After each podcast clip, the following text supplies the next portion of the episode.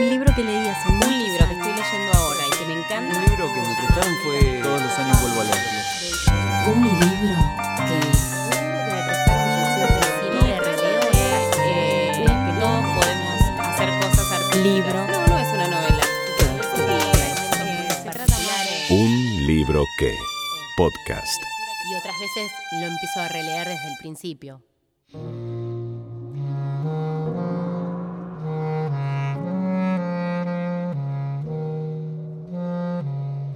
Hola, soy Malena Solda. Elegí la historia del arte contada por E. H. Gombrich. Esta ilustración muestra una lámina de una historia natural ilustrada por el famoso representante del arte moderno Pablo Picasso. Nadie encontrará seguramente falta alguna en su deliciosa representación de una gallina con sus pollitos. Pero al dibujar un gallo, que es la siguiente ilustración, Picasso no se contentó con presentar la simple apariencia del ave, sino que se propuso revelar su agresividad y su estúpido engallamiento. En otras palabras, ha llegado a la caricatura. Pero qué penetrante caricatura. Hay dos cosas, pues, que deberemos tener en cuenta siempre que creamos encontrar una falta de corrección en un cuadro. Una, si el artista no tuvo sus motivos para alterar la apariencia de lo que vio. Oiremos hablar mucho acerca de tales motivos, como la historia del arte nos revela. Otra, que nunca deberemos condenar una obra por estar incorrectamente dibujada, a menos que estemos completamente seguros de que el que esté equivocado es el pintor y no nosotros. Este libro para mí fue iniciático eh, con la pintura. Me acuerdo que estaba leyendo el diario una vez, hace más de 15 años, y había un recuadrito eh, en la parte cultural donde Borges hablaba de la historia del arte de Gombrich. Y yo dije, "Oh, qué interesante. Y era a raíz de que habían sacado una nueva edición de, esta, de este libro. Entonces este, él hablaba de que, de que le había gustado mucho, no sé, lo- hablaba muy bien. Y ese mismo día fui a la librería y lo compré. Y cuando lo, lo agarré, deseé que me gustara mucho. Porque tenía ganas de saber un poco más sobre pintura y sobre escultura, sobre arte en general. Era algo que en mi casa estaba un poco estimulado por algún curso de historia del arte o algunos libros que había, pero yo no tenía idea de muchas cosas y tenía ganas de que me gustara. Entonces lo agarré y dije, ojalá me guste. Y cuando lo empecé a leer, en la introducción, Gombrich dice que este libro eh, no está escrito con el propósito de elevarse sobre sus lectores, sino de que sus lectores se eleven con él. Y dije, este ya es un amigo, está escribiendo para mí. y me gustó, arrancamos bien. Y así lo leí, me lo devoré. Y elegí esta parte porque a pesar de que lo leí hace 15 años, me acordaba de esta ilustración del gallo de Picasso y de la impresión que me hizo, porque gracias a lo que iba leyendo en el libro empezaba a mirar las ilustraciones de otra manera, Eh, como que se abría un mundo. Eh, la, mirada dejaba de ser lineal sobre una imagen y empezaba como a poder profundizar eh, en muchas capas. Y me acuerdo que esta descripción que hace Picasso de que no es solo el dibujo de un gallo, sino la emocionalidad del gallo y la agresividad del gallo, eh, me impresionó mucho y no me olvidé más. Aunque no la volví a ver, no la vi nunca ni en ningún museo ni en ningún libro de él, eh, no me olvidé porque me pareció que era muy, era muy claro lo que decía, lo que emocionalmente quiso decir Picasso con, con esta imagen. Y además este concepto de que nunca hay que juzgar a una pintura por si está bien dibujada o no. No pasa por ahí si es un buen cuadro o no. Parece algo obvio, a lo mejor ahora en esta etapa de mi vida, pero ah, en mis tempranos 20, 20 años era como, ah, claro, tiene razón, son este, distintos criterios para ver el mundo. Y él te va llevando, Gombrich, te va llevando a, poder apreciar distintas eh, eh, etapas del arte. O sea, lo que para mí al principio la Edad Media era más aburrido o el arte étnico me resultaba más difícil de, de entender o de valorar porque tengo más eh, accesible culturalmente, qué sé yo, el arte impresionista.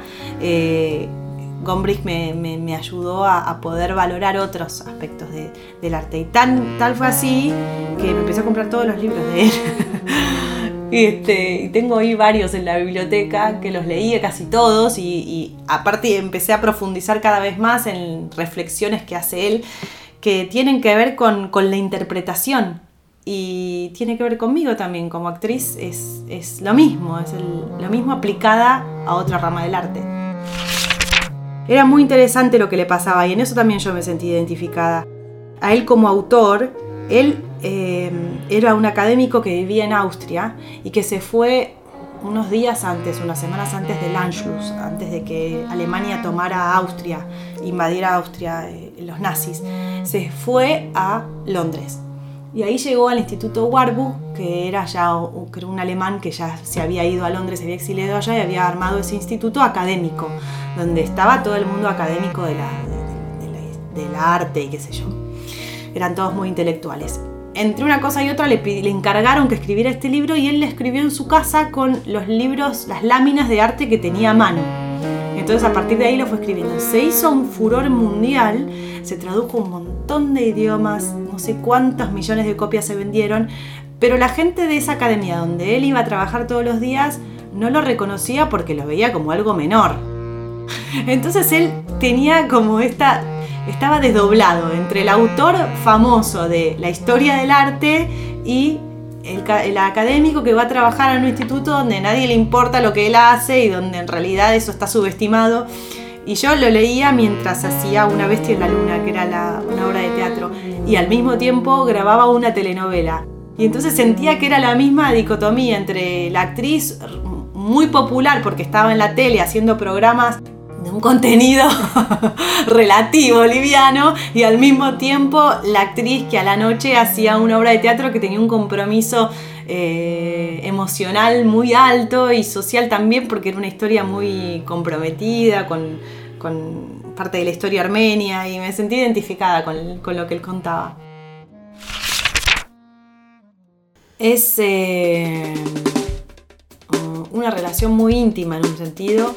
Eh, mi mamá es, es- escribe, es escritora, es profesora de literatura y nos leía desde chicos y desde chicos eh, nos, nos esti- estimulaba para que nosotros leyéramos. Eh, teníamos una colección bolsillito, se llamaba, de libros chiquititos así, que incluso ella guardó varios y se los da ahora a los nietos y que los adorábamos. Eh, después nos suscribió también a los cuentos del Chiribitil, que ahora volvieron a salir. Y teníamos las pilas del Chiribitil y los leíamos. Eh, así que de chicos siempre estábamos estimulados. Y a los 12 o 13 agarré la primera novela. Eh, esta cosa de que los libros estaban muy accesibles en casa. Y a propósito, para que pudiéramos agarrar y mirar y chusmear. Y había es increíble porque a veces recuerdo los lomos de los libros, aunque no los haya leído, pero en general me decís un título y te puedo decir de qué autor es, aunque no lo haya leído, pero lo sé como conocimiento general. Eh, no puedo hacer una cuenta de tres cifras, pero puedo decirte quién escribió El Quijote a los seis años. Eh, me gusta mucho leer, a ver cuáles son los libros recomendados del año y tengo mis autores favoritos que los sigo, como Kazuo Ishiguro, que es japonés, pero se fue a vivir a Inglaterra, eh, o Almudena Grandes.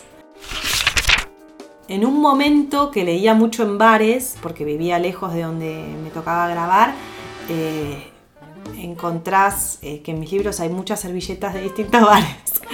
En un momento en que leí en el tren o en el colectivo también muchos boletos eh, que siguen, porque son, eh, por ejemplo, agarré este libro de Shakespeare porque me pidieron que leyera algo, no sé qué, y está eh, recortado un plan de grabación como señalador. Eh, y ahora, mm, últimamente creo que doblo la parte de abajo, el ángulo de abajo de los libros para encontrar las páginas. En otro momento que era más prolija, eh, tenía esos como papelitos de colores que son especiales para marcar los libros. En general con lápiz marco así entre corchetes las partes que me gustan y a veces escribo al lado el nombre de quien me hace acordar. Analía, Florencia, mamá, papá, como para leérselo alguna vez o para porque me hace acordar a esa persona. No, yo los abandono. si no me gusta, los abandono y si, no me, y si me gusta, pero hay una parte que me aburre, lo paso.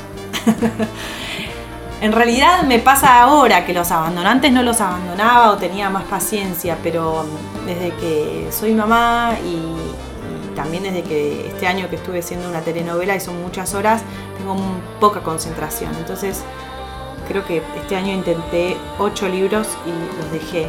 Pero tengo la, esperanza de que las voy a retomar. Los tengo en un lugar especial y, yo sé que voy a volver.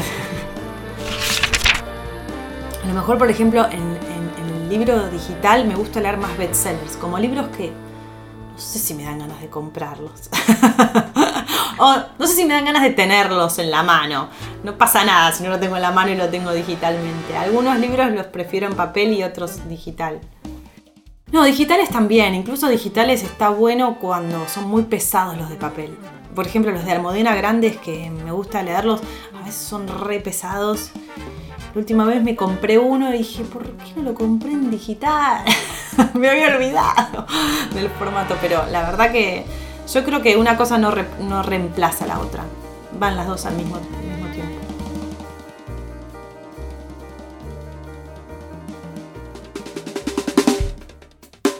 En este episodio escuchaste la música de Melina Mogilevsky. Podés escuchar su último disco, Mudar, en Spotify. Nos despedimos con Tanto. Pienso en esta obsesión por nombrarlo todo. Ponerle etiquetas a lo que hay.